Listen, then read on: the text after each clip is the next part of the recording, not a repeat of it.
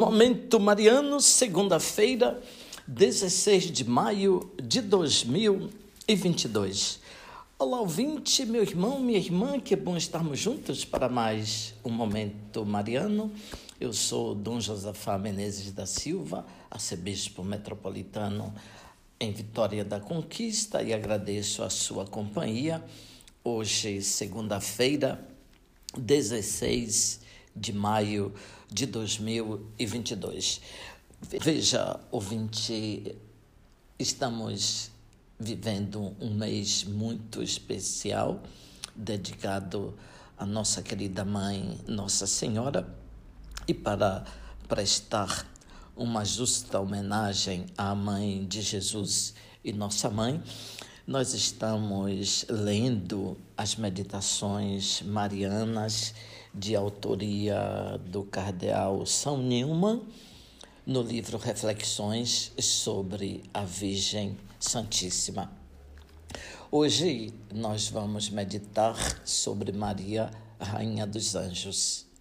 Este título de Maria tem relação com a sua maternidade, isto é, com a vinda do Espírito Santo sobre ela, depois da anunciação do anjo Gabriel e com o nascimento de Nosso Senhor em Belém. Mãe de Nosso Senhor, Maria ficou mais próxima de Jesus que qualquer anjo. Mais próxima, inclusive, que os serafins que o rodeiam e estão continuamente exclamando: Santo, Santo, Santo. São Miguel e São Gabriel são os dois arcanjos que no Novo Testamento têm missão especial e ambos estão associados com Maria na história da encarnação. São Gabriel, quando o Espírito Santo veio sobre ela, e São Miguel, quando nasceu o menino Deus. São Gabriel a saudou, cheia de graça, e como bendita entre as mulheres, anunciou-lhe que o Espírito desceria sobre ela e que daria à luz um filho, que seria filho do Altíssimo. Quanto à intervenção de São Miguel, no nascimento do Filho de Deus, é narrada no Apocalipse, escrito pelo apóstolo São João. Sabemos que nosso Senhor veio para estabelecer o reino dos céus entre os homens. Apenas nasceu o Senhor e foi assaltado pelos poderes deste mundo que desejavam destruí-lo. Herodes tentou lhe tirar a vida, porém não conseguiu porque São José levou a mãe e o menino para o Egito.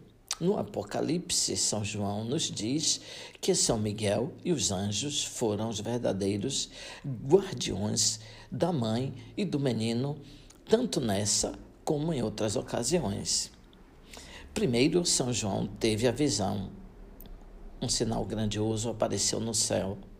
Uma mulher revestida com o sol, tendo a lua sobre os pés e sobre a cabeça uma coroa de doze estrelas. Estava grávida e gritava, entre as dores do parto, atormentada para dar à luz.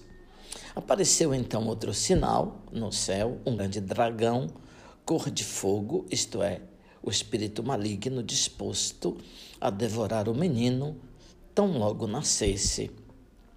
Esse filho foi preservado por seu próprio poder divino, porém o espírito maligno perseguiu a mulher.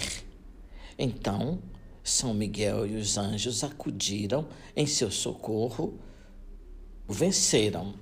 Relata o autor sagrado: houve uma batalha no céu, Miguel e seus anjos guerrearam contra o dragão.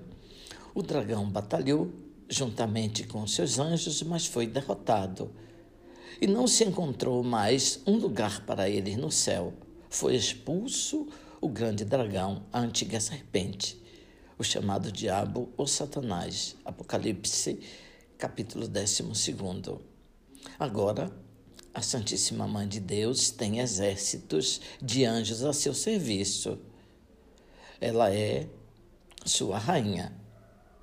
Abençoe-vos, Deus Todo-Poderoso, Pai, Filho Espírito Santo. Amém.